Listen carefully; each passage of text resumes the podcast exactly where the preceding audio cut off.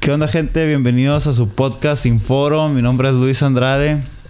Para todos aquellos que es su primera vez escuchando este podcast, en este podcast usualmente invito a una persona con la que platicamos de muchas cosas, ya sea de, gastronomía, ah, emprendimiento, economía ah, y hasta política, ¿por qué no? Eh, en esta ocasión tengo como invitado a una persona que, que, admiro, es mi amigo y en su momento fue mi maestro en la universidad. Su nombre es Uriel Parra. ¿Qué tal, Uriel? ¿Cómo estás? Muy bien, muy bien. Muchas gracias por la invitación. Ya, aparte, fiel seguidor de, del podcast, ¿no? muy bien. creo que también como que lo pedí, lo exigí de... tengo que estar ahí. ¿Es tu primera vez en un podcast? Es la primera vez. No, pues, qué bueno. Usualmente casi a todas las personas que he entrevistado eh, es su primera vez en un podcast. Sí, trátame con cariño porque es mi primera vez. Ok, muy bien.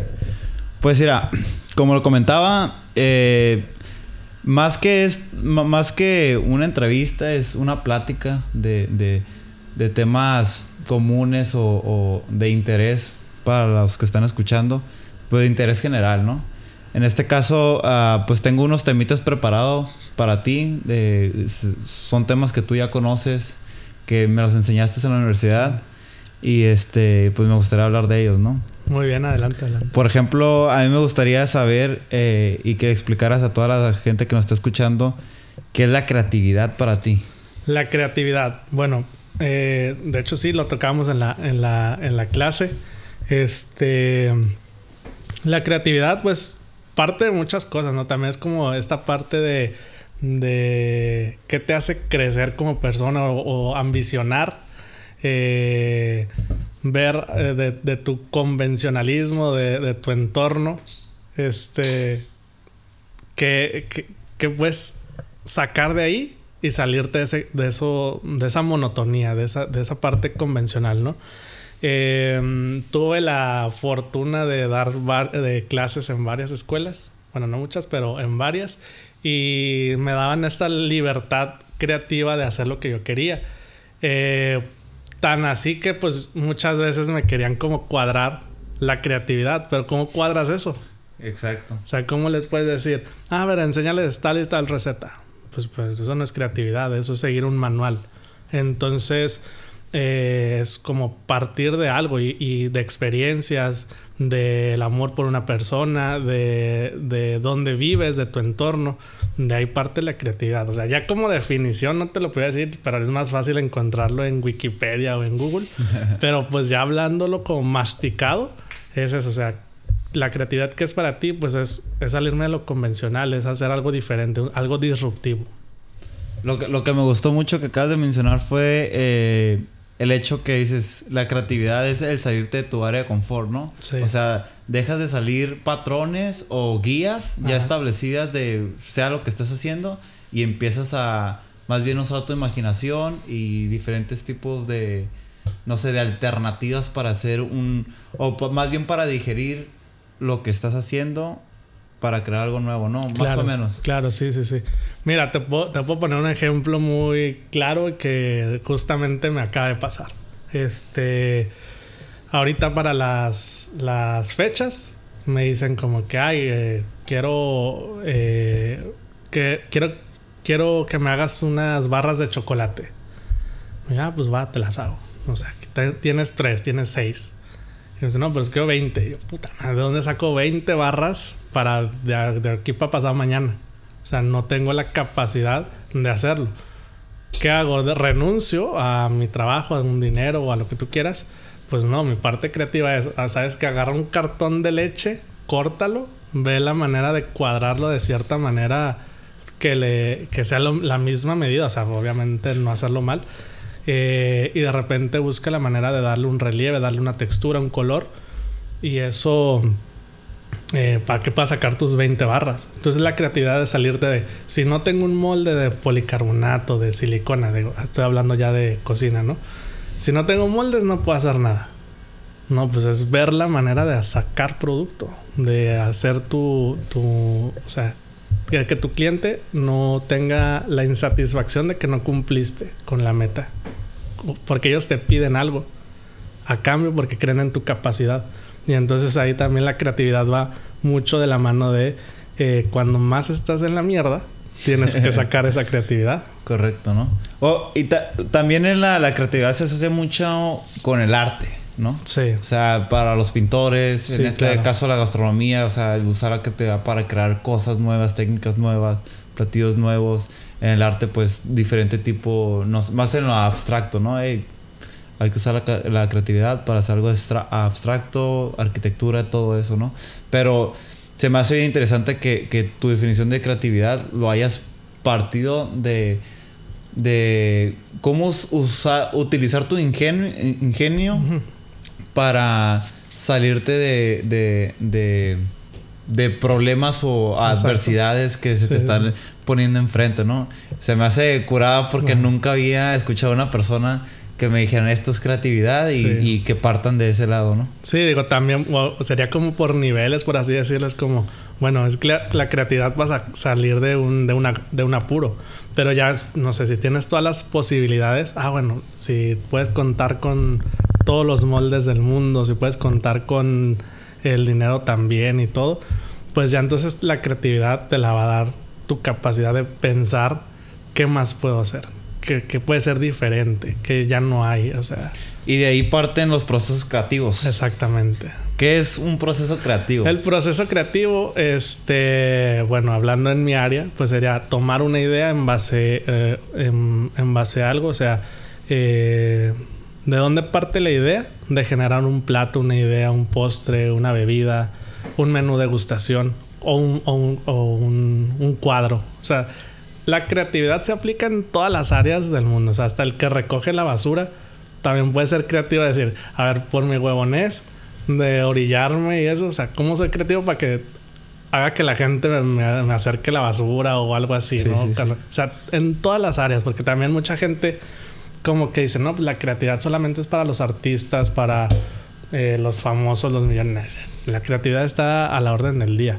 Entonces, un proceso creativo es el, como el hilo conductor o, el, proceso, el, pues la idea que sigue para generar tu creatividad. Y eso viene desde, o sea, lo hacemos desde una manera eh, inconsciente.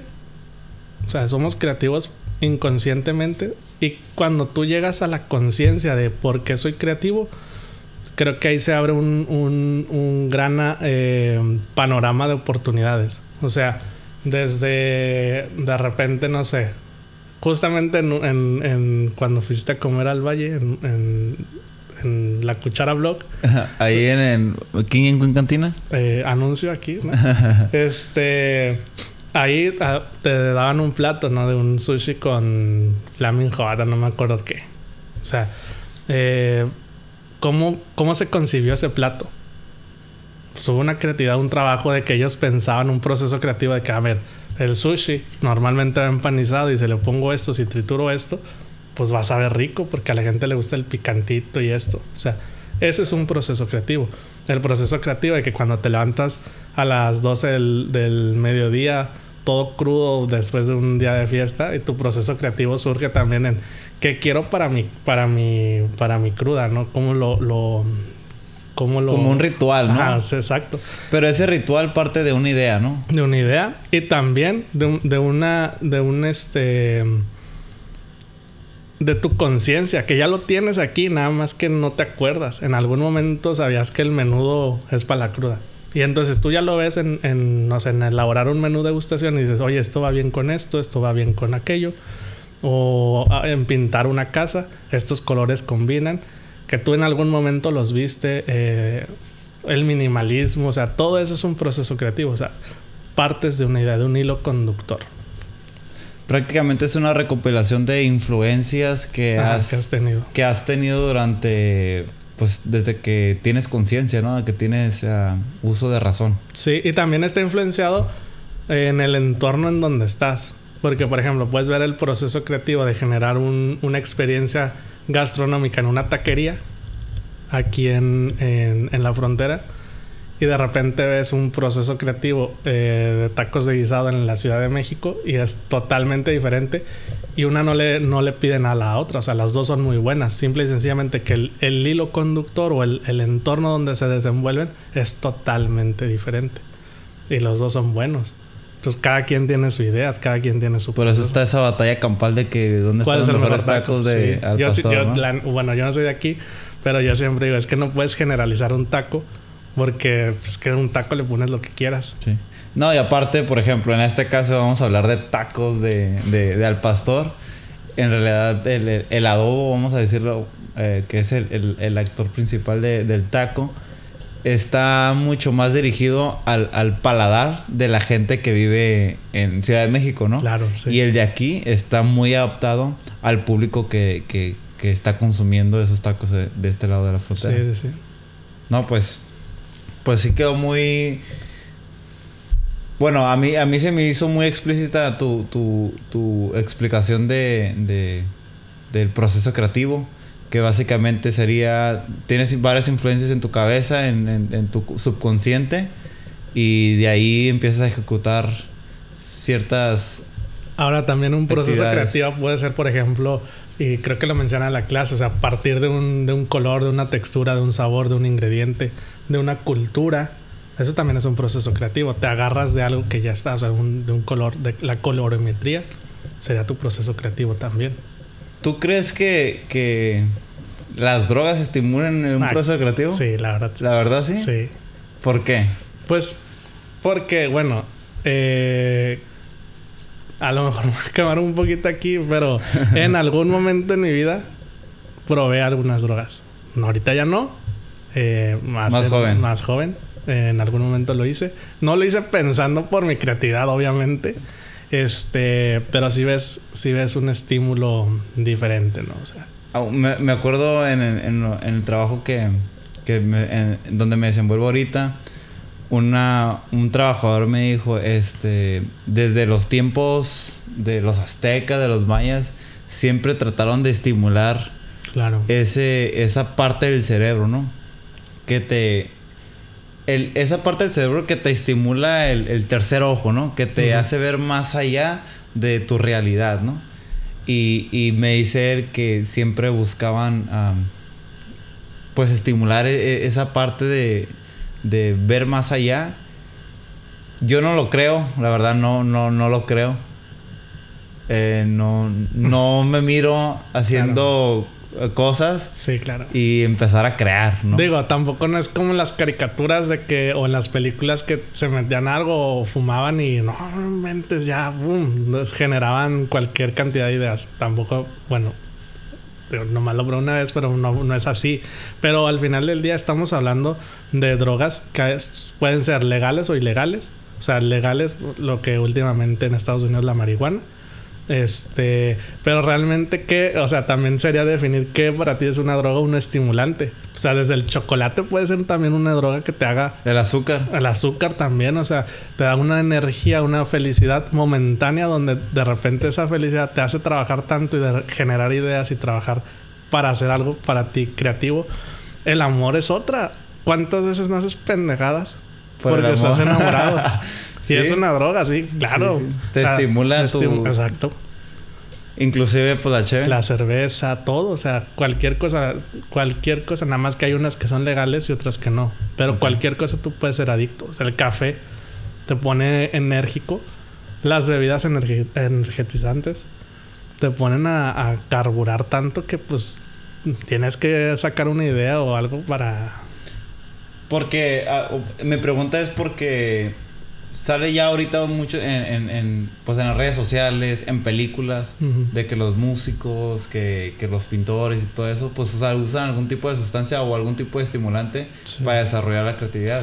Aunque también creo, o sea, sí, se, se, está como cada vez más normalizando. Y obviamente creo que era un secreto a voces de que lo usaban.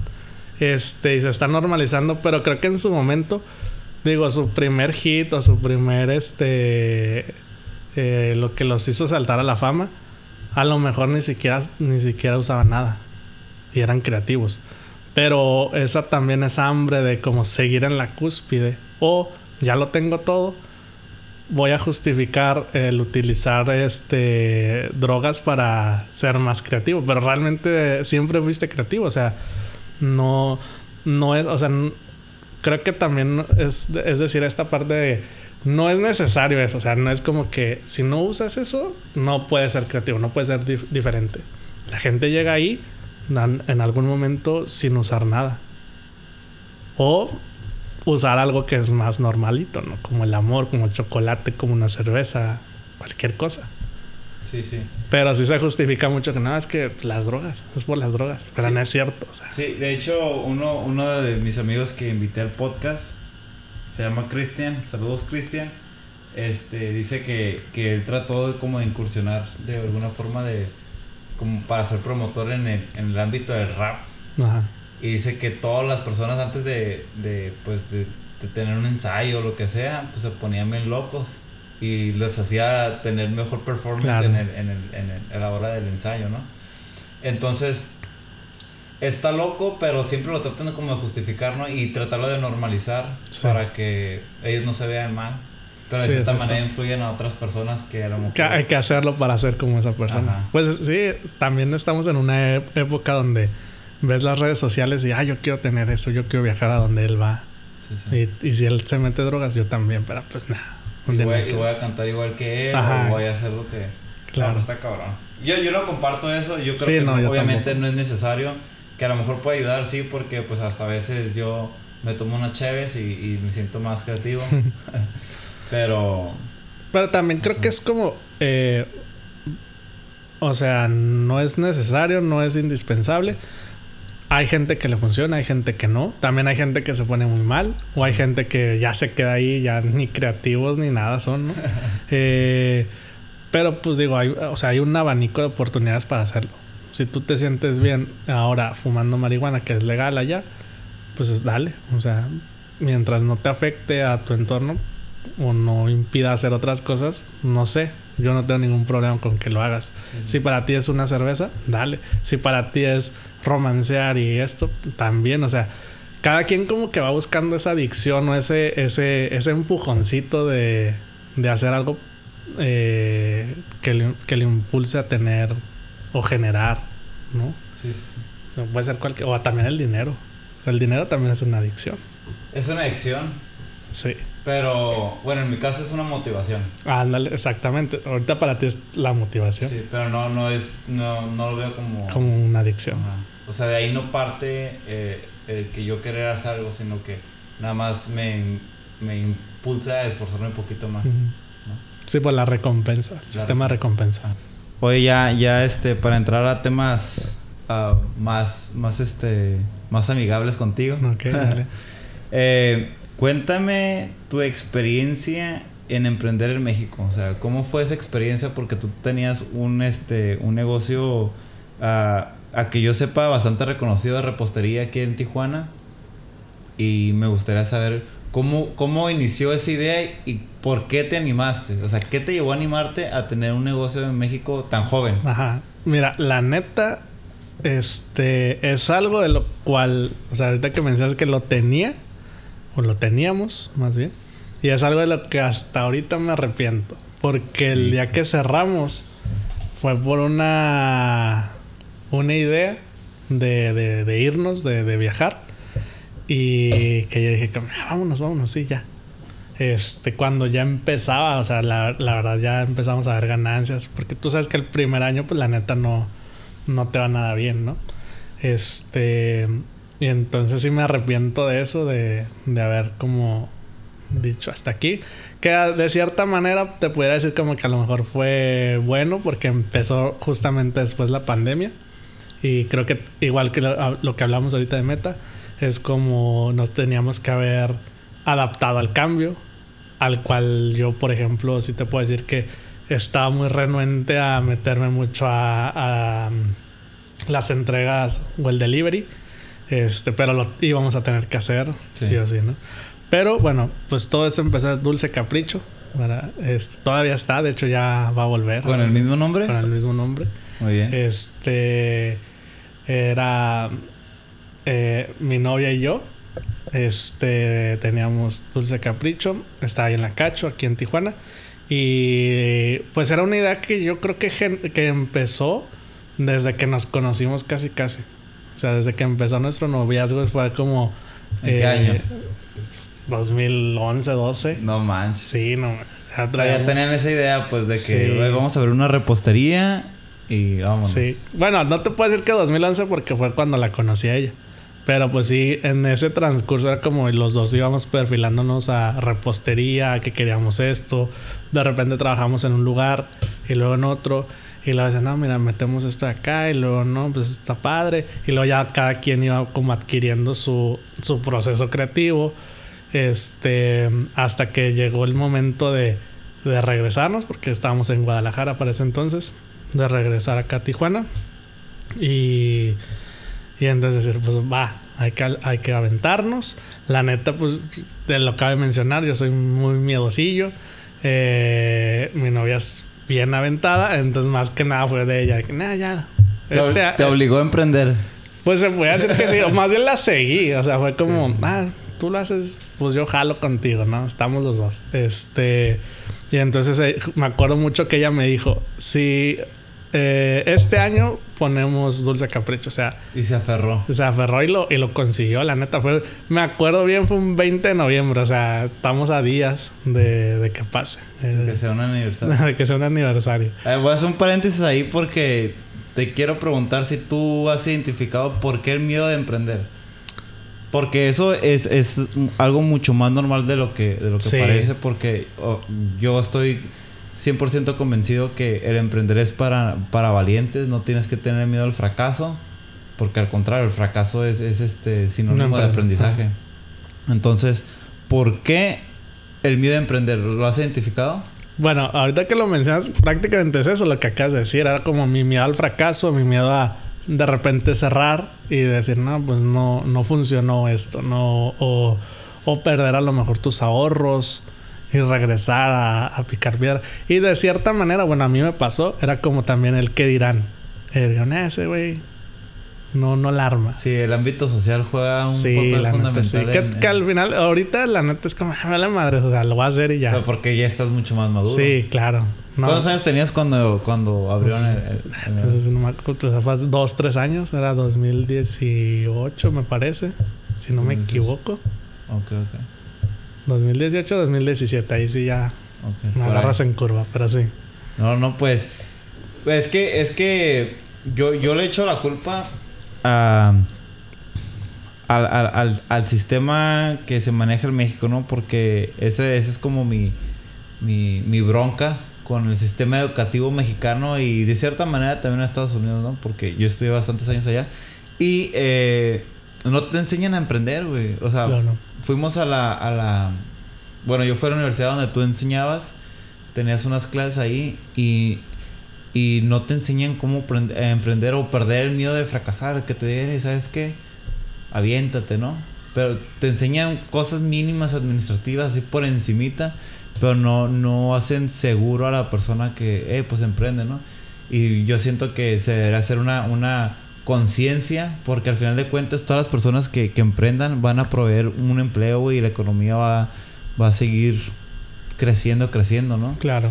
Este, pero sí, eh, nomás quería hacer paréntesis en eso, ¿no? Para que la gente sea consciente de eso. Para terminar con tu, con, con este punto, este, saludos a mi universidad si la escuchan. Y valió madre.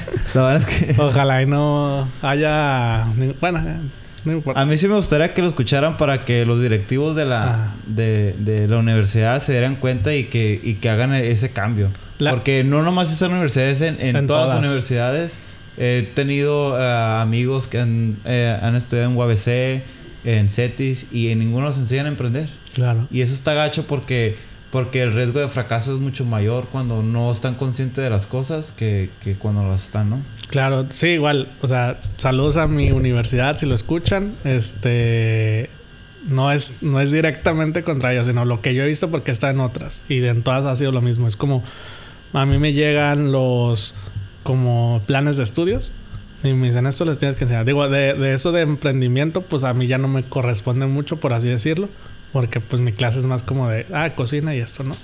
Hay clases ya más teóricas donde ven esa parte y pues, pero es prácticamente lo mismo. O sea, me entregan un plan de estudios donde, por ejemplo, está clases de cocina creativa, de repostería no sé qué, de esto y lo otro.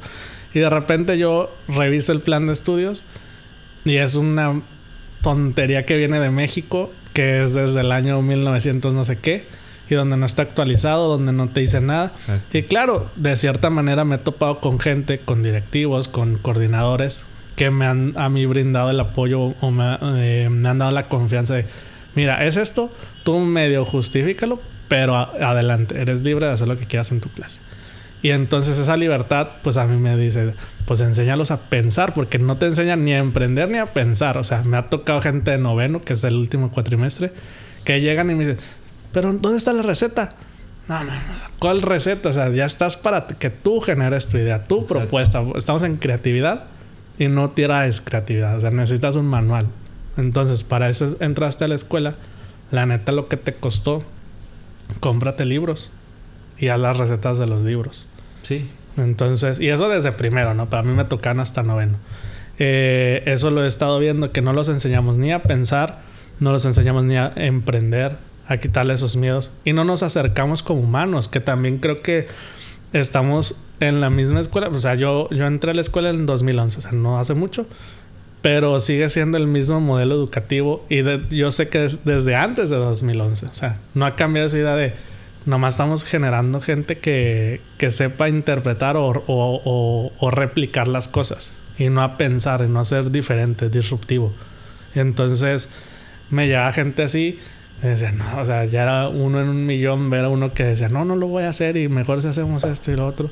Y este, Dice, no, pues uno de ellos eras tú. el grupo estaba muy bueno, la neta. Sí, la verdad, Dani, Luis. Sí, hay, muchos ahí. Sí. Este, que también saludos y pues déjense ver. Que se dejen ver, ¿no? Una, una pedilla ahí, ¿no? sana, sana, sana. Sana, Pero, pero sí, obviamente no, no todos van a salir emprendedores ah, y magnates de la era restaurantera, bueno, en este caso, o, o van a salir 100% exitosos, ¿no? Porque el emprendimiento no es para todos, pero para todos los que tengan eso, ese tipo de cualidades, pues estimularlas y que salgan exitosos antes de lo que, de lo que deberían, ¿no? Claro, pero también como modelo educativo de una escuela, ¿tú qué prefieres? ¿O qué preferirías tanto como, como institución y como posible cliente?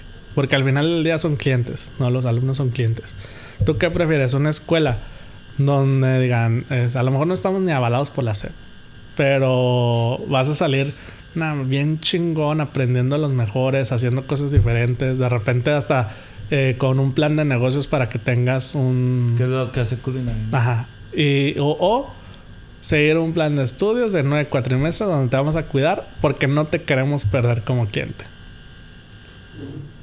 Y que y es como entre comillas, ¿no? Porque de repente, no, pero no hay insumos. No, pero digo, en este caso no pasó eso. Pero he visto escuelas donde tú llevas tus cosas y eso. O sea, si yo quiero que, que tener clientes, pues les tengo que dar lo mejor.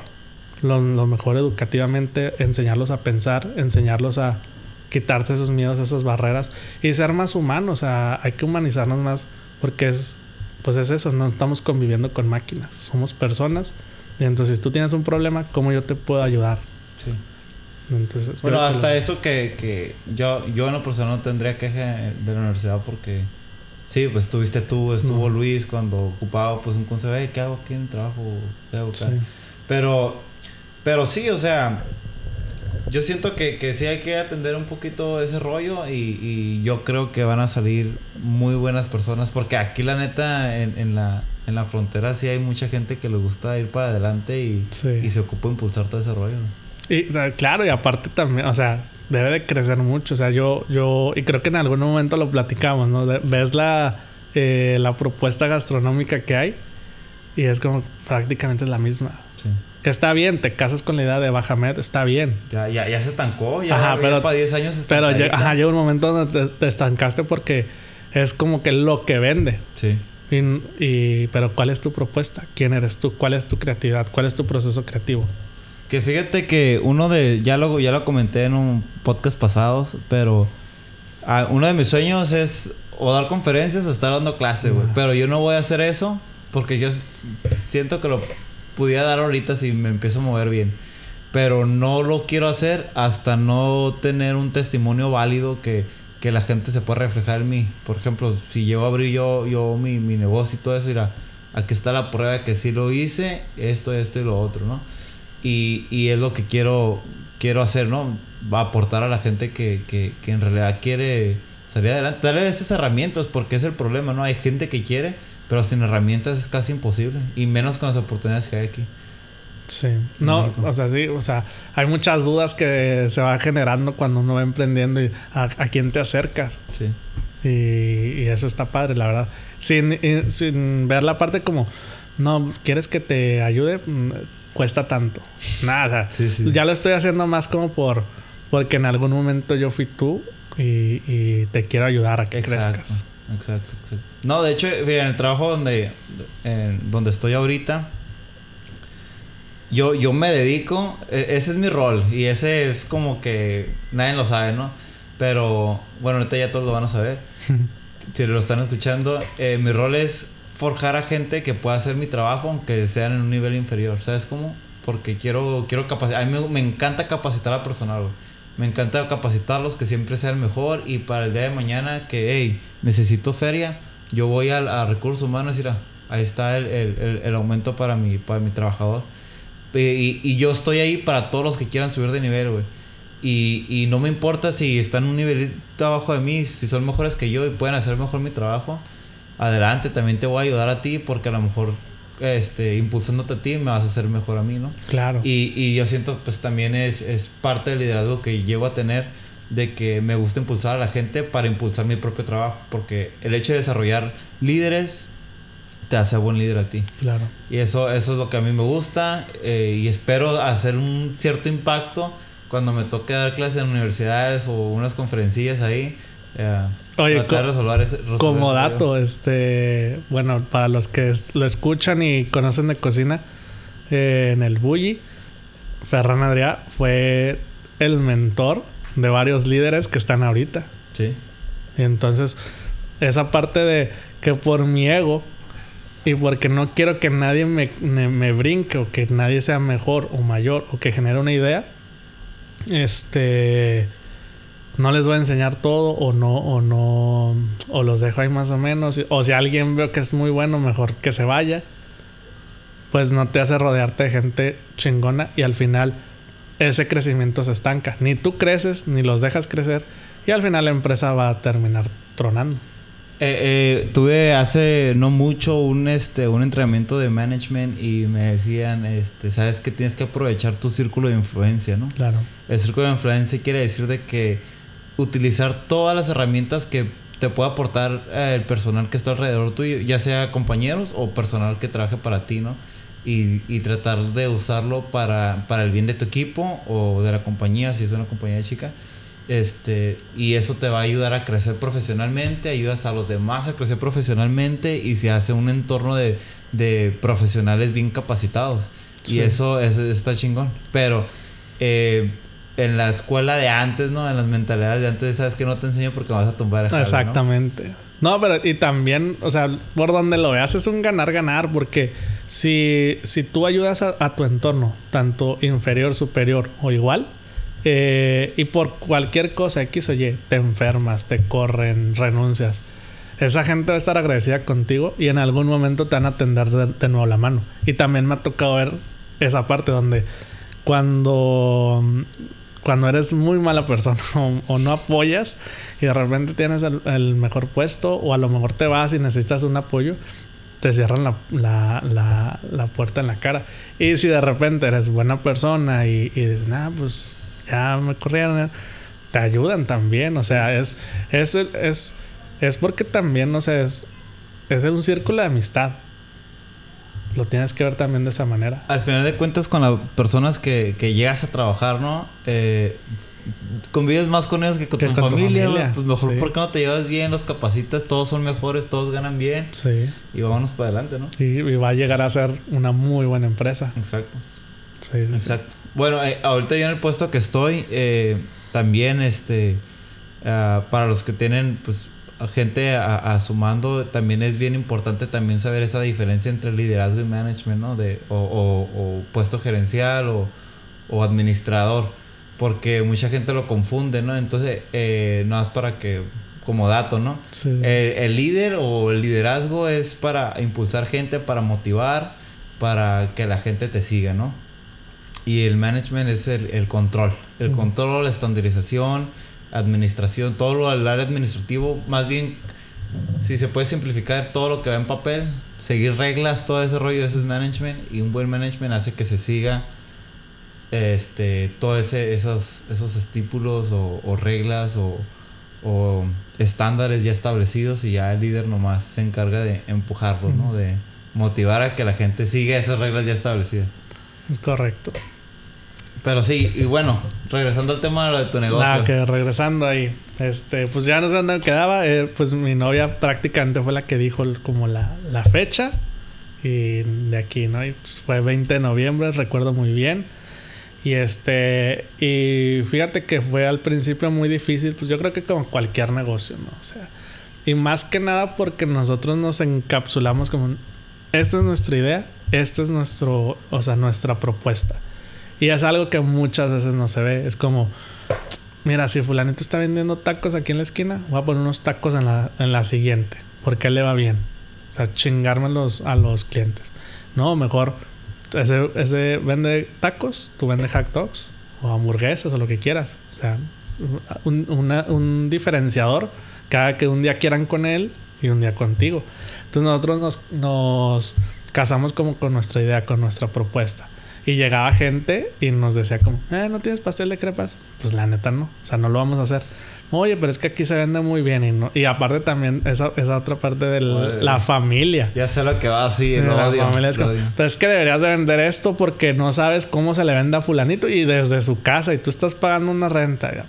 Pues sí, pero que lo venda. a mí lo que me ocurre es de que opinan gente que no tiene pues nada similar o ni siquiera están empapados en el rubro y pero siempre opinan, ¿no? Sí, entonces, este, digo, sin agraviar, pero pues yo sé que lo hacen con todo el amor, porque a lo mejor lo hacen porque por querer apoyar, o a lo mejor por esa es su justificación. Nunca es por cagar, la neta.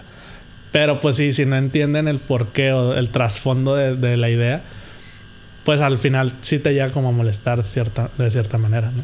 Eh, y entonces como que nosotros no nos salimos de ahí, de, de, nuestra, como de nuestra idea.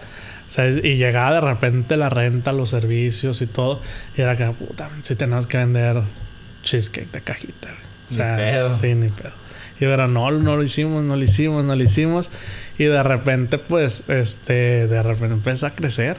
Y lo que sí nos enfocábamos mucho es que, o sea, que todo esté chingón. O sea, prefiero tirar a la basura las cosas porque no salieron bien, no cuajó no sabe rico, lo que tú quieras, o sea, desde el café hasta el mejor postre que pudieras hacer, hasta el vaso de agua, o sea, tener buen servicio, la decoración, todo limpio, todo bien.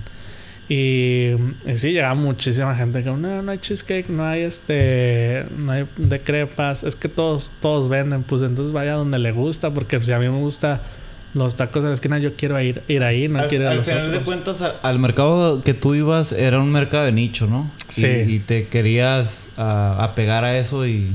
También, por ejemplo, nosotros eh, teníamos como los postres al plato y los postres de vitrina que eran para llevar. Y la gente era como, ¿dónde está el pastel? Me lo quiero llevar rápido, rápido, rápido. No, no, no, yo, yo, yo te quiero invitar a que te quedes, a que vivas una experiencia dulce. Sí. Y la gente era, no, no, no, yo no quiero nada de eso, yo me quiero ir ya.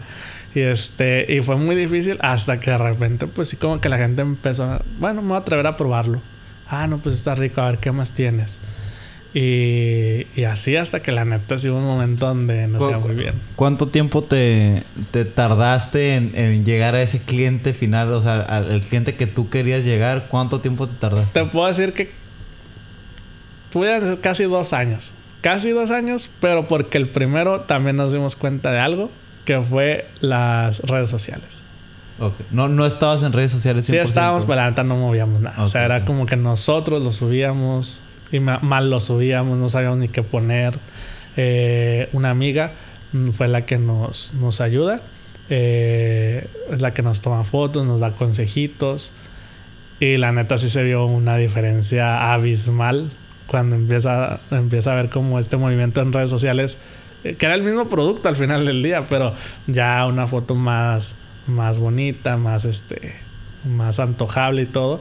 Y ahí fue como cuando despegó. Y, y, sí fue así como que darnos de golpes en la pared cuando hubiéramos hecho esto desde antes. No, o sea, no estaríamos sufriendo. Pero fue un proceso de aprendizaje. De aprendizaje, claro, claro. Sí, eso, o sea, eso, de eso la neta no me arrepiento porque también nos ayudó como a ver cómo se movía todo. Eh, la producción, porque también era un localito muy, muy pequeño, o sea, donde ahí hacíamos todo y, atendíamos a la gente, ¿no? Eh, y sí, la neta sí empezó a crecer muchísimo y malamente viene esta mala decisión, más que nada mía, de, decir, no, pues que hay un viaje y sería lo mejor vámonos, vámonos. Pero tampoco sabías que iba, que sí, claro, la, pandemia. No, pero independientemente de eso, sí te puedo decir que extraño y, y que la neta está bonito tener algo propio y, y este, que en su momento me dio mucho miedo después. Me, me quedó aquí toda la pandemia de todos modos. Y es como que sí llegó un momento dije, no, ya no quiero nada, ya no quiero poner nada porque está bien feo. No quieres otra decepción. ajá, exacto. Pero es igual decepción si la neta estuvo muy padre. No, decepción al alejarlo, pues. ¿Sabes cómo? Sí. ¿Y no te atreverías ahorita ya? Sí, la neta sí. Ahí para que... Ah, otro anuncio, pídanme. Dulce Capricho va a estar... en diciembre ya estamos con todo otra vez. Es todo, Digo, ahorita por, por pedido, ¿no? No hay local, pero... Nada, la neta sí. Ahorita estoy con ganas de... Ok, el negocio que vas a emprender ahorita es Dulce Capricho también. Le vas a dejar el nombre. El mismo nombre, sí. Es, es que, fíjate, fíjate, o sea, Dulce Capricho también tiene un gran significado es, es, es una repostería. Me, encanta el nombre. Capricho, pues es un capricho de los dos. Y al final, si ves el logo, pues son dos globitos y es uno de ella y uno mío. O sea, somos todos, ¿no? Es un uno. Eh, y pues sí, ¿cómo puedo quitarle el nombre a algo que, que nos representa? Eh, eso está... No, se me hace, se me hace muy, muy cool el hecho que quiero retomar eso que, que les dio tanta satisfacción. pues al final de cuentas ya eres un un emprendedor gracias a tu novia que te sí que, que te impulsó a no y después de ello la neta ella le siguió como en en, en este en sacar cositas este en ventitas porque ella no se detiene para nada. Este pero sí yo creo que llegó hasta un momento donde te puedo decir que yo ya no quería ni cocinar ya como cambiarme hasta de de ámbito totalmente. Y ahorita como que volví a agarrar Sí. nada, la neta está muy padre cocinar. A la gente que no le gusta, no sabe la que se está perdiendo. No que se está perdiendo. No, no, la verdad es una, una satisfacción bien curada. Y aparte cuando se lo das a una persona... Sí, claro. Lo prueba, le gusta y dices, wow, me la rico, ¿no? Sí, sí, sí. Y, ya nos ha tocado juntos, o sea, hasta en, la escuela, en las cenas. En la escuela, sí. Sí, es una, una, satisfacción muy grande. Bueno, a nosotros que nos gusta, ¿no? Sí. Hay otra gente A todo el mundo le va a gustar, pero no se atreven a cocinar. Sí. No, pues qué, qué curada, qué curada que, que, que, que hayas tenido una experiencia de, de un emprendimiento, eh, tu primer emprendimiento exitoso. Eh, y que ahorita, que por una decisión se terminó, que porque en realidad nunca fracasó, nada más fue una decisión que, que, tomaron y ahorita lo estoy retomando, está, está muy curada. Una pregunta, no sé si en coma, pero eh, fue tu dinero, tu dinero, o sea, el tuyo y de tu eh, esposa que invirtieron o también recurrieron a préstamos? Mm, de bancarios, nada, cero. O sea, sí fue como de lo que teníamos nosotros y más de, más de ella. ¿no? Ajá. ¿Y tú qué recomiendas? ¿Sí es buena idea, o sea, invertir 100% todos tus ahorros para emprender o sería bueno recurrir 50 y 50? Yo sí en 50 y 50. O sea, si pones todo, si es como para mí, ¿no? Digo, todavía estoy a mis reservas de... Todavía no soy como el, el que, ah, vamos por todo. Toda o nada. Este, yo sí pondría 50 y 50 porque después no sabes qué va a pasar. Y debes de tener como de qué voy a, a vivir. Pero si vas viendo como necesita más, pues métele más. O sea, no, no claudicar en tu idea. Si tú sientes o, o amas mucho tu idea, eso sí, no, no renuncies ahí. Y es ahí donde yo sí te pudiera decir que eso sí yo me arrepiento de que renuncié a lo que siempre, siempre soñamos. Pero es que, es que yo creo que, que, no sé. cuando estás emprendiendo, yo creo que de cierta manera tienes que entrar con un, concepto, y eso en general, eh, muy adaptado al, al, público en general. Claro. Y eventualmente tú vas, tú vas cambiando poco a poco, ya que las personas tienen confianza del producto que estás ofreciendo o el servicio, ya vas ofreciendo poco a poco eh, el producto, el servicio que quieras tú o que tengas como visión eh, eh, de hacer, ¿no? Porque nadie, nadie te, te, va a confiar si no te conoce. O sea, ¿sabes cómo?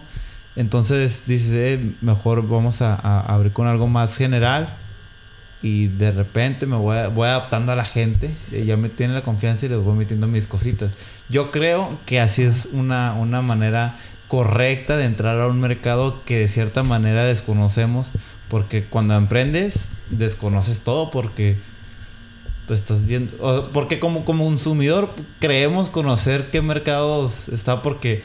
Pero al final de cuentas nosotros tenemos nuestros propios nichos. Por ejemplo, a mí me gustan otro tipo de restaurantes que a ti te gustan. Claro. Y yo creo que todos esos restaurantes van a pegar, pero ¿cuántas personas como yo? A lo mejor muy poquitas, ¿no? Mira, por ejemplo, ahí te pudiera dar un, una anécdota que sí, nosotros la neta le apostamos todas las canicas a, a hacer algo totalmente diferente y no a lo mejor decían, lo más normalito es poner un arroz con leche, pero a nuestra manera, ¿no? Mira como, ah, lo, ahí, está, ahí, está, el, el, el, este alcalde, ¿no? El, el, ¿Qué alcalde es el, ¿Cómo se llama? ¿Creme brûlée o qué? No, no. El... Jericaya. O sea, alcalde tiene un postre que es muy famoso, con eso se hizo famoso, ah, que es el arroz con leche. Ok. ¿Sabes cómo entonces? Y lo hace a su manera. Lo a su manera. O sea, sí, fue así como, ok, vamos a agarrar sabores. Y eso te puedo decir chorro de, personas que lo hacen. Es como parte del gusto general, pero hazlo a tu manera. No te vayas a hacer exactamente como es. Eh, nosotros sí le apostamos todas las canicas a hacerlo diferente porque no queríamos empezar y que de repente nos encasillaran a, no, pues está muy rico tu, tu cosa diferente y lo puedo probar, pero sigo prefiriendo lo de siempre, ¿no? El, lo mismo. Eh, entonces, sí entiendo la idea. La neta, también lo platicamos nosotros de que pues vamos a empezar como con los pastelitos normalitos y todo. Y vamos viendo de repente meterle. Pero como que dijeron, no, no, no, es nuestra idea y dale, con todo. Fíjate, la anécdota que te decía era, eh, nosotros teníamos nuestra versión de helados. ¿No? Que tenían los toppings, o sea, estaban preparados, era como si fuera un Que haces muy, muy buenos helados, Ah, muchas gracias, ahorita te voy a dar uno. Lo que quería. Este, ya se cuenta que llegaba gente, me acuerdo mucho que una señora llegó y dijo, ¿qué? ¿Aquí hay helados? O nieves para la gente. ¿Nieves? Este, ¿aquí hay nieves? No, no, no. Nieves, para nieves las de la Thrifty. Y entonces ya me quedé, claro, a mí también me gustan las nieves, pero... Pero pues atrévete a probar algo diferente. O sea, un topping de palomitas con caramelo, de bizcocho sin harina, de, de toffee, de lo que tú quieras. O sea, la Thrifty a mí también me gusta. Es como un, un gusto culposo. A mí me gusta el sneaker del Oxxo. O sea, como maruchan todos los días. Lo, mejor la marucha. Exactamente. pero eso no quiere decir que cuando tú vas a, a, una propuesta diferente es como vas a preferir comer algo del Oxxo o algo así. O sea, atrévete a vivir esa experiencia. No quiere decir que a lo mejor sean los mejores helados tanto de la ciudad o, del mundo, pero pues la Thrifty al final del día es algo comercial. O sea, no puedes decir que cómo está mejor. No, no, pues es, es eh, entra en la categoría de fast food, ¿no? Exactamente. De comida rápida. Entonces, este, nosotros era como, no, vamos a apostar todo y vamos a hacer todo diferente y, y casarnos con nuestra idea le vas a batallar muchísimo más, sí, porque va a llegar la gente a decirte, y más, eh, en, en ciudades, o sea, Tijuana, a pesar de que hay mucha afluencia de gente de todo el mundo, pero está más arraigada a gustos más industriales y, comerciales y, y comunes. Mm, todavía, para mí, no se atreven a probar cosas diferentes somos muy pocos los que nos atrevemos. Sí, son muy pocos. Y, y, aparte, es que todo eso es muy de nicho y es. Y está más dirigido a gente con otro estatus social. Y aquí, obviamente, el estatus social alto eh, relativamente es pequeño y, y en realidad los que mueven ese tipo de negocios, o sea, los que los que tienden a, van a ese tipo de negocios de, de muy de nicho o, o, de, o de categoría alta socialmente hablando, son, son los que vienen de San Diego. Sí, claro. En realidad, o sea, por ejemplo, vamos a, a un restaurante que está aquí en Tijuana que se llama Fin de California, puro gringo o puras, pues yo he visto diputados y cantantes Claro. ahí ese restaurante, también el que está arribita, Banger también, que no es, no es publicidad, es, es nomás porque me gusta, Sí, pero, claro. pero es un, un ejemplo, ¿no? De que son cosas diferentes, eh, relativamente son, son diferentes, pero ¿qué público va? Gente de San Diego o, o- o gente de, de, de un estatus social a- Claro, claro. más alto, ¿no? Yo, Y- yo lo único que pudiera decir es como... Si, si neta tú amas tu idea, no lo estás haciendo por vender o porque dices aquí hay dinero, sino tú amas tu idea, te gusta lo que haces, Date. date. O sea, neta no, no, o sea, a lo mejor así es, pone el 100% si tú quieres. No, no, este, no te, no te desanimes, no caigas. Porque la neta al principio vas a comer pura, así, pura mierda y después va a haber algo que te decir. O una retroalimentación, a lo mejor de aprendizaje, no, la neta estás muy mal. Pero ya aprendiste algo. Pero no, no, no te. No, no, o sea, no renuncies luego, luego. O sea, dale, dale, dale. Yo, yo comparto mucho de lo que estás diciendo, pero yo siento que siempre hay la manera de llevar tu idea adaptable a un público más general. Sí. ¿Sabes cómo? Porque, no sé, o sea, así lo veo yo, ¿no? De, de, de, de, de un lado poquito más, este, un poquito más, si se podría decir comercial, de que, ¿sabes qué? Adap- adáptate poquito, poquito, no tiene que ser, siempre Sí, puedes dejar sí. tu toque ahí, ¿no? Este, adáptate poquito, llama la atención de la gente y de repente metiendo cosas nuevas. Y, y, y yo me reflejo mucho pues, esa idea porque ahorita estamos hablando del restaurante Alcalde, es un, un restaurante muy reconocido a nivel Latinoamérica y en Guadalajara. Ya subió en la lista. Ya subió en la lista. Es, es una chulada restaurante. Me encanta ese restaurante. este, así vivió su adaptación, güey. No, o sea, no sé si ves ah, fotos de sus Sí. platillos hace en 2013. Era pues algo que puedas conseguir en cualquier otro restaurante, pero pues a lo mejor con un su toquecito presentado más bonito, pero era casi lo mismo, ¿no?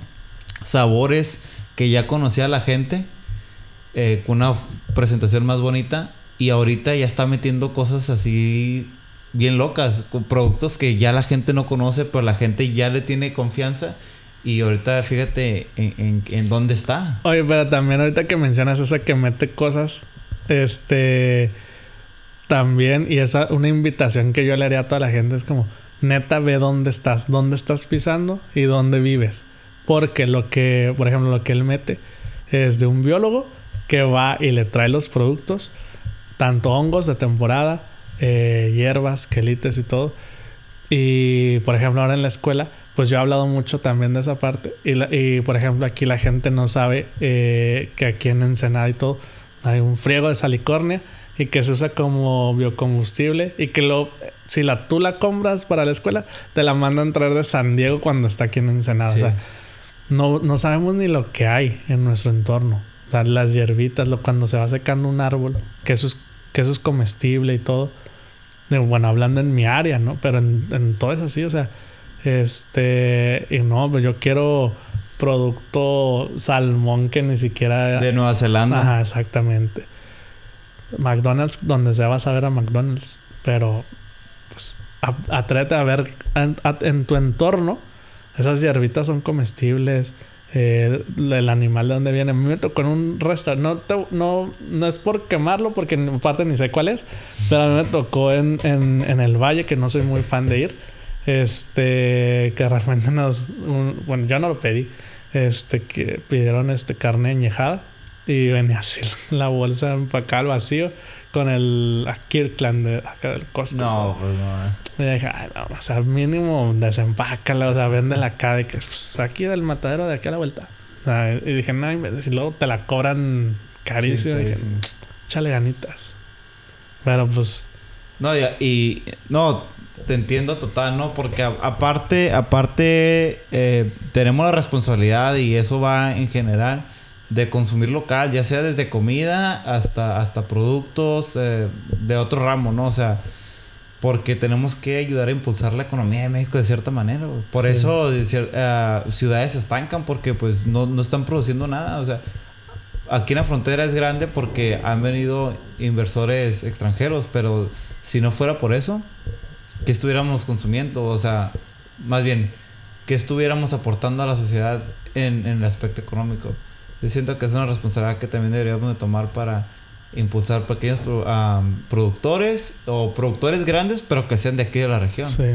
Sí, digo, igual no como una filosofía de vida, porque a lo mejor sé que es un cambio muy, muy drástico y muy difícil. Pero pues el- un fin de semana al mes o algo que quieras probar algo diferente, prueba, prueba algo que sea de aquí. Ya después Ándale. te va a ir gustando, estoy seguro, porque a la gente le va a gustar. Vivir y conocer. Importan cosas de aquí en Ensenada hasta Japón porque Sí. es de los mejores pescados que hay en, en- en todo el Pacífico. O sea, por algo, por algo los extranjeros demandan tanto eh, el producto de aquí de Baja California. Y no es posible que nosotros no conozcamos qué especies de se, se- se estén dando, ¿no? Y, a- y aquí al- eh, termino con esto de decir, y entonces te peleas y te enojas cuando alguien te dice que no te claves con que el mejor taco es de, de, de Tijuana. O sea, hay tanto producto que tú estás peleando que el mejor taco es de aquí. No, peleate por, por los pescados y mariscos, peleate por otras cosas, pero no por un taco. Espérate que por el mejor atún, Exactamente. de los mejores atunes de todo el mundo son de, Baja- de aquí de Baja. California. Y no, y no por un, por un taco. Pinche taco que viene de Puebla. Exactamente. O sea, con influencia árabe, ¿no? ¿Qué es? sí. ¿De dónde viene el kebab? Sí, árabe. Pero sí. Pues bueno, eh, eh, entonces vamos a seguir hablando un poquito más del emprendimiento porque se me hace ah, interesante de cierta manera platicar de eso porque ah, el propósito también de- del podcast es tratar de influenciar a gente que, que se atreva a comentar o a, a tener acción sobre, sobre, sobre estas cosas, ¿no? Sí. Este, entonces, estábamos hablando de que 50 y 50 para invertir en tu, en tu negocio. 50 Sí. tuyo y 50 de, de, De un préstamo. Un préstamo, un socio, si tú quieres. Eh, no sé, a lo mejor estoy mal, pero yo todavía estoy como... A lo mejor no me he aventado al, al ruedo así tanto, ¿no? Pero yo todavía estoy como que no, no me gustaría eh, hacerlo solo porque creo, creo que de cierta manera el estar con alguien es una conciencia. O sea, que alguien te diga, no, no, a ver, haz esto. de, de cierta manera tomas mejores decisiones cuando es Sí, un grupo. Sí. O sea, estar totalmente solo también llega tu parte de no, no, por, porque yo quiero, porque así de aquí no voy a salir.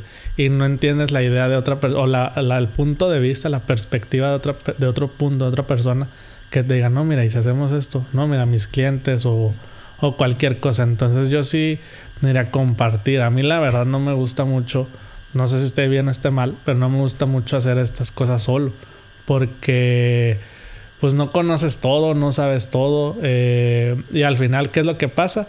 Que tienes que recurrir a empleados. No, como, ah, bueno, yo no le sé redes sociales. Pues entonces tú enfócate eso, pero te va a pagar.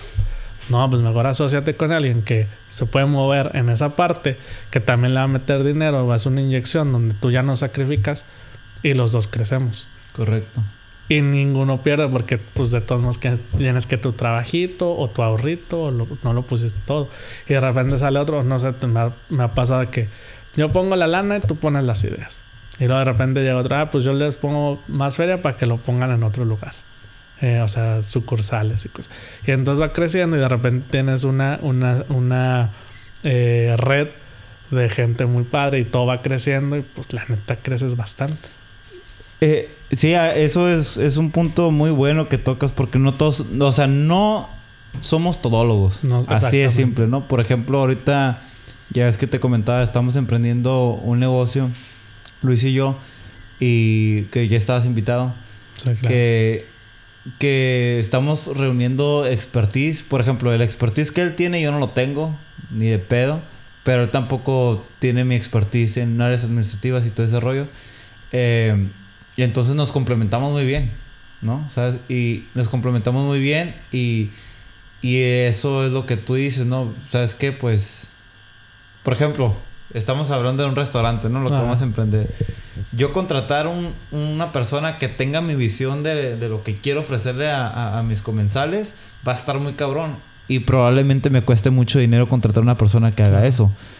Pero ahorita, como, como Luis va a ser mi, mi, mi socio operativo, porque no, no va a poner capital, el capital lo va a poner yo, pero va a ser mi socio operativo, pues ni modo, mijo. Le, le chingas tiempo extra y pues hasta donde truene, ¿no?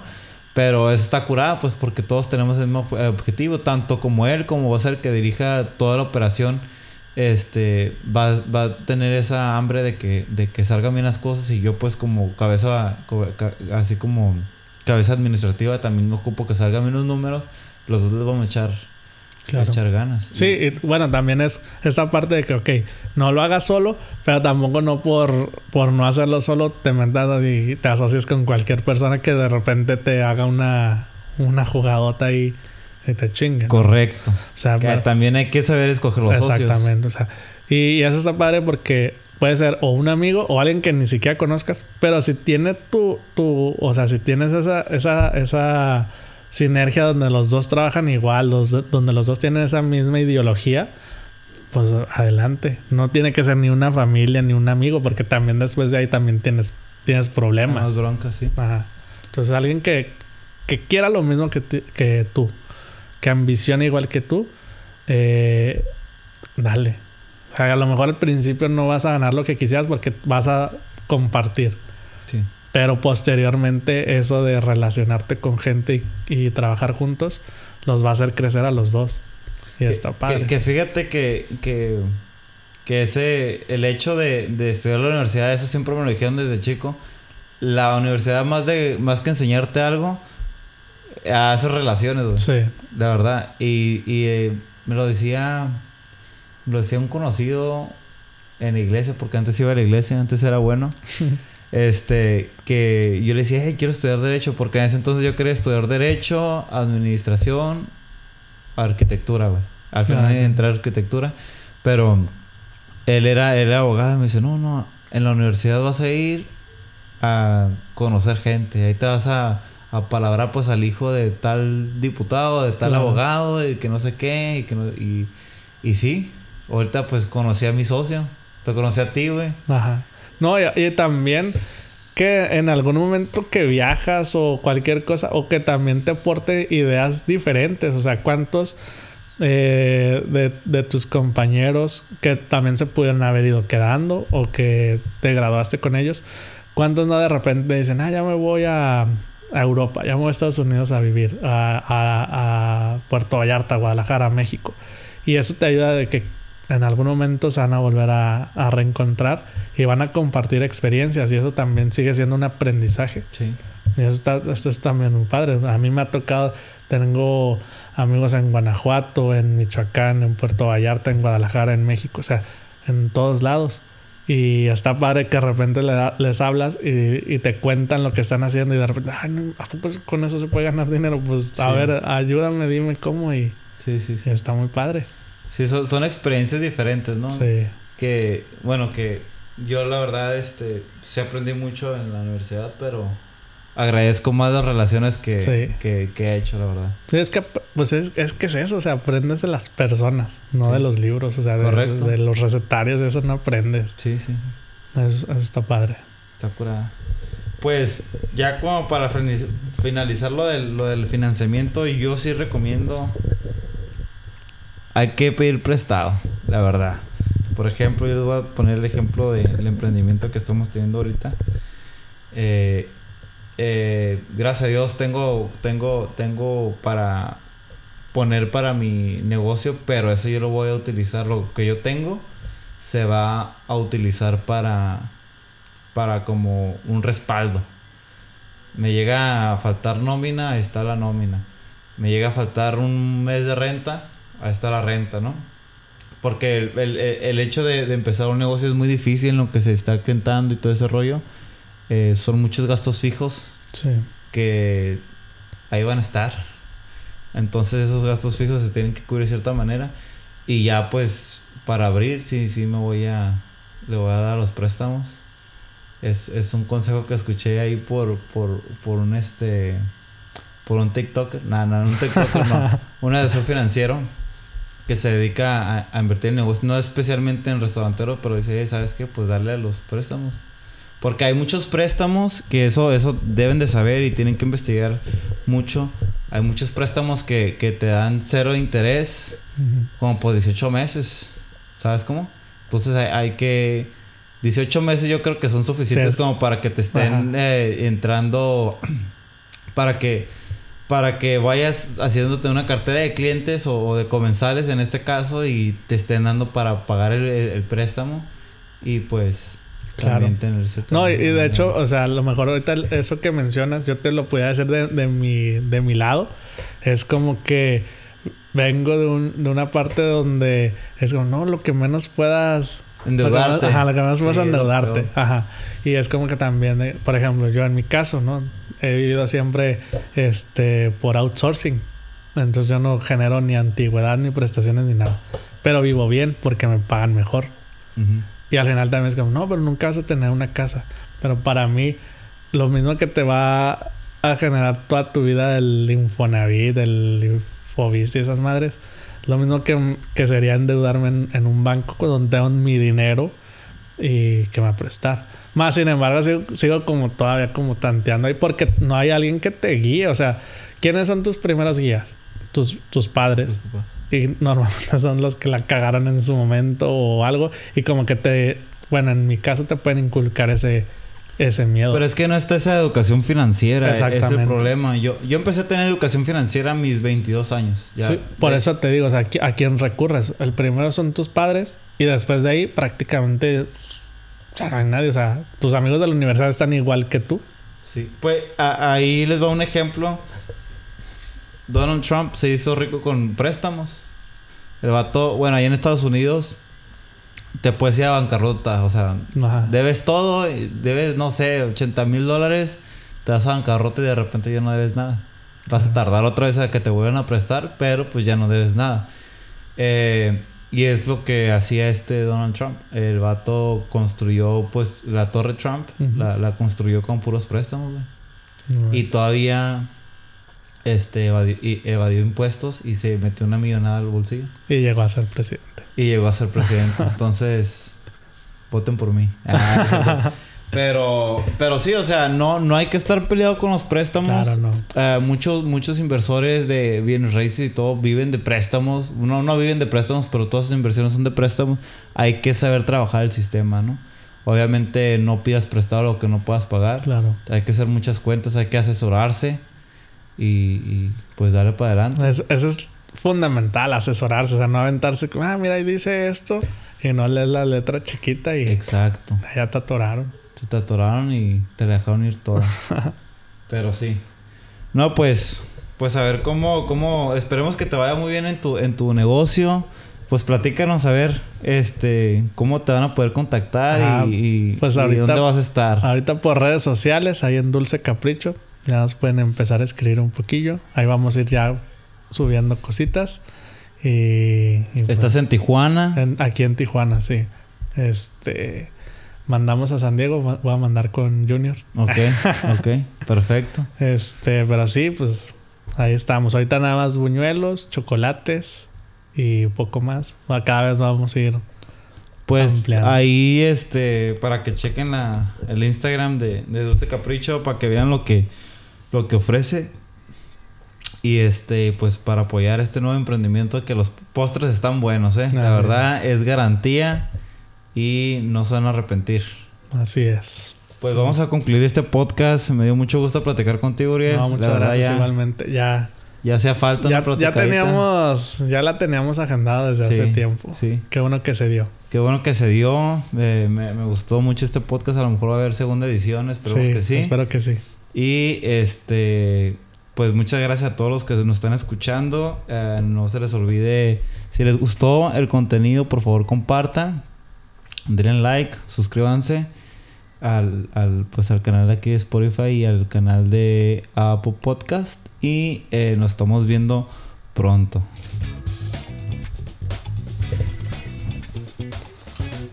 Todo padre.